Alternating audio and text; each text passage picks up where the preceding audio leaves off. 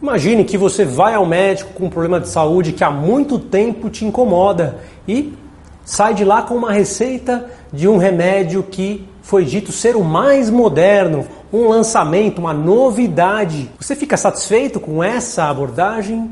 Você fica feliz por receber um remédio que é o mais novo, mais atual para o seu problema? Será que esse é um bom argumento para a gente receitar o um medicamento? Vamos falar disso hoje. Vamos descobrir quais são os principais erros que a gente vê no dia a dia, na prática clínica e psiquiátrica, relacionado a esses conceitos que nem sempre são os mais inteligentes na hora de tratar uma doença e de resolver um problema de saúde.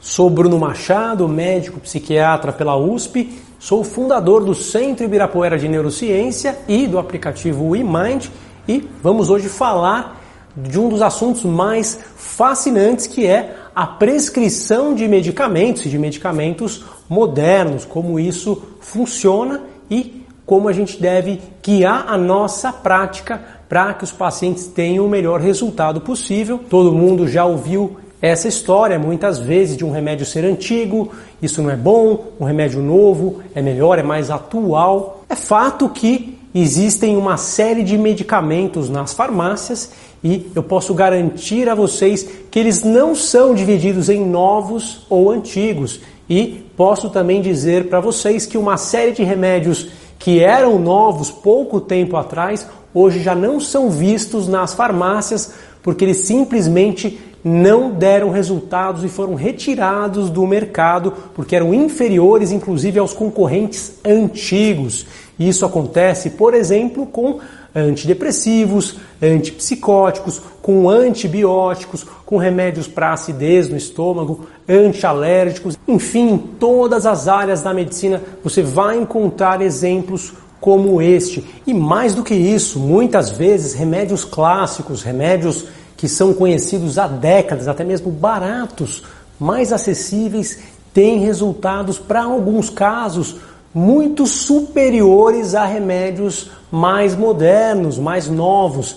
Então, ser mais novo não significa ser mais eficiente e não necessariamente significa que o remédio vai dar menos efeito colateral, vai ser melhor. Vou no vídeo de hoje dar exemplos práticos de medicamentos que são erroneamente prescritos sob o pretexto de serem mais modernos. Todo mundo sabe que a indústria farmacêutica investe pesado e realmente pesquisa a fundo, especialmente fora do Brasil. Aqui no Brasil não existe tanto essa tradição, essa visão, mas as indústrias internacionais pesquisam muito e buscam o desenvolvimento de produtos novos e que possam trazer lucro para elas. Claro, elas precisam pagar, financiar a sua operação, elas não vão existir se elas não tiverem retorno financeiro. Então é óbvio que elas investem buscando desenvolver remédios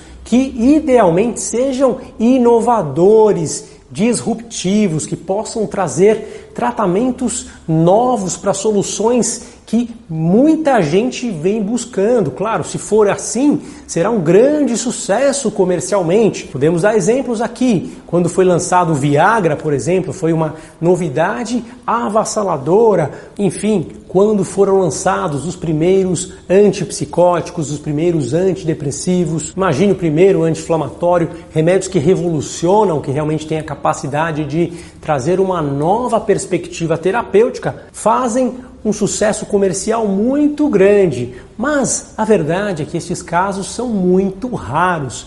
A gente não vê todo ano remédios que venham a revolucionar a medicina. Isso é coisa que acontece de tempos em tempos e a maioria dos lançamentos tenta bater os concorrentes que já existem, tenta ser melhor em termos de eficácia do que um remédio que já existe ou tenta ter menos efeitos colaterais. Por exemplo, ser mais eficaz que um antidepressivo, dar menos efeito colateral do que um anti-inflamatório, algo que represente uma vantagem e possa permitir que aquele produto ajude mais pessoas e, consequentemente, a empresa tenha o sucesso em ter o seu retorno para o seu investimento. Porém, o que vem acontecendo nos últimos anos é que, na maioria das vezes, especialmente na psiquiatria, os remédios novos trazem algumas vantagens pontuais acompanhadas de algumas desvantagens, com um grande número de opções terapêuticas um grande número de remédios disponíveis e, claro, muitos diagnósticos e circunstâncias possíveis, a regra tem sido que cada medicamento tenda a ter um resultado melhor em um determinado perfil de paciente. Não existe um remédio universal que dê conta de todas as circunstâncias. E aí acontecem os grandes erros. Porque, embora esses remédios tenham muito valor, eles não conseguem substituir os remédios antigos, eles não conseguem fazer os mesmos benefícios dos remédios antigos e entra neste momento em ação o departamento de marketing dessas empresas que passa a visitar os médicos de todas as áreas e eu também sou visitado com materiais informativos.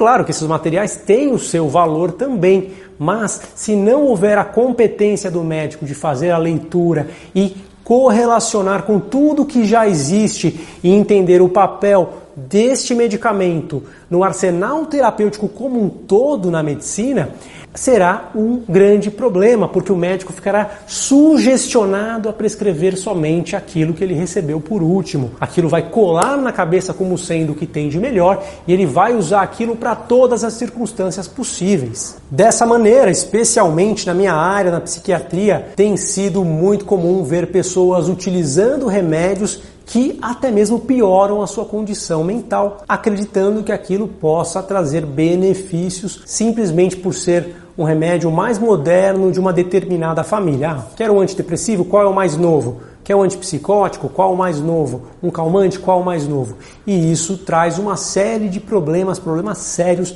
que eu vou exemplificar agora. Vou mencionar para vocês algumas situações em que isso vem acontecendo bastante. Primeiro exemplo prático que eu gostaria de citar é a opção pela desvenlafaxina em detrimento de outros antidepressivos como a venlafaxina e um remédio que não tem uma aprovação robusta para ansiedade e pânico, vem sendo muito aplicado nessas condições, porque alguns médicos acreditam que é uma venlafaxina melhorada, o que não é verdade. O nome é parecido, o remédio é um pouco mais novo, no entanto, ele não tem as mesmas propriedades de que alguns remédios mais antigos têm. Outro exemplo bastante comum é com os antipsicóticos, remédios para tratar transtorno bipolar, esquizofrenia. Frequentemente os remédios antigos são desconsiderados e apenas os mais novos são elencados. E claro que dependendo do perfil do paciente, um paciente com síndrome plurimetabólica, com açúcar no sangue alto, colesterol alto,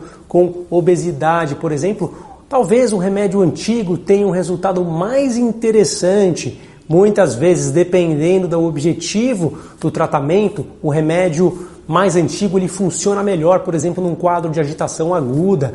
Então, nos antipsicóticos, mais um exemplo bem conhecido de erros frequentes que a gente vê até mesmo em UTI, por exemplo, na hora de medicar um paciente com agitação ou até mesmo num pronto-socorro. Muitas vezes os remédios mais clássicos, que têm uma ação mais interessante, vêm sendo substituídos por remédios mais novos sem a mesma eficácia, sem a mesma praticidade no dia a dia dos prontos socorros. Então aí um outro problema que a gente vê também além da área de especialidade de psiquiatria, mas na saúde mental como um todo, nos cuidados gerais de saúde mental. Só para citar exemplos de remédios antigos que até hoje não foram batidos, que não foram é, realmente superados em suas áreas, eu poderia citar o ácido acetil salicílico, a famosa aspirina, para afinar o sangue, Uma coisa tão comum como infarto requer um remédio tão antigo. Será que não tem o interesse da indústria de substituir, de ter algo melhor, algo tão frequente quanto o infarto, tão importante,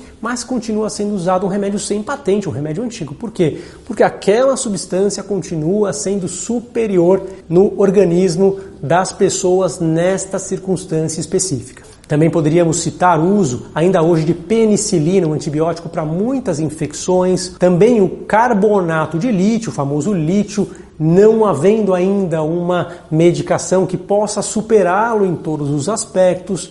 Dentre outros exemplos de remédios antigos que estão aí há muitas décadas nas farmácias e continuam sendo referência em determinados tratamentos. Um outro exemplo que eu vejo em quadros de ansiedade é utilização de vortioxetina ao invés de escitalopram. Os dois foram é, descobertos, lançados por um mesmo laboratório, um laboratório muito sério, que é bastante inovador, e por isso muitos preferem somente o remédio mais novo, mas o remédio mais novo tem grandes vantagens, claro, mas há desvantagens em alguns quadros também de ansiedade. Então, nem todos os pacientes têm que ir por este caminho. A gente vê muitas vezes pacientes que se dão mal porque vão pelo caminho errado. Nos tratamentos de depressão, transtorno bipolar, vemos mais recentemente o Brexpiprazol, que é um remédio importante, que tem o seu papel, mas que não substitui todas as possibilidades do aripiprazol e muita gente vem fazendo essa troca sem desconsiderar algumas limitações que este remédio tem em muitos diagnósticos sem permitir um resultado adequado. E claro, não é um remédio isento também de efeitos colaterais, como muitos pensam. Não necessariamente ele é superior ao remédio um pouco mais antigo. Ainda falando de transtorno bipolar, o Latuda no lugar da quetiapina um remédio como a quetiapina, que ainda tem superioridade em mais fases do transtorno bipolar do que o Latuda, e muita gente troca apenas por ser um remédio mais novo. Então, aqui alguns exemplos dentre muitos outros que a gente poderia citar acerca de remédios novos Claro, sou a favor de medicamento novo, sempre vou buscar aquilo que é melhor para os meus pacientes, mas a gente precisa conhecer a fundo cada tratamento para que a gente possa aplicá-lo na condição certa. Então, assim sendo, o que eu estou defendendo aqui não é que você não utilize remédios novos, mas que você busque os melhores argumentos para usar cada medicamento, conhecendo os benefícios, os riscos, as precauções, entendendo vantagens e desvantagens e, claro, observando os resultados individuais no seu organismo e fazendo acompanhamento correto para que você possa ter êxito. Caso contrário, os resultados são muito menos prováveis. Vou ficando por aqui. Sou Bruno Machado, médico pela USP, e esse é o meu canal em que faço vídeos educativos de saúde mental e te convido a interagir com o canal. Curte, compartilha, comenta, segue o canal. Tudo isso é importante, mesmo que você siga o canal e não interaja, dificilmente você vai receber os novos conteúdos. Claro, vale a pena ativar o sininho das notificações também. Um abraço a todos, tchau, tchau.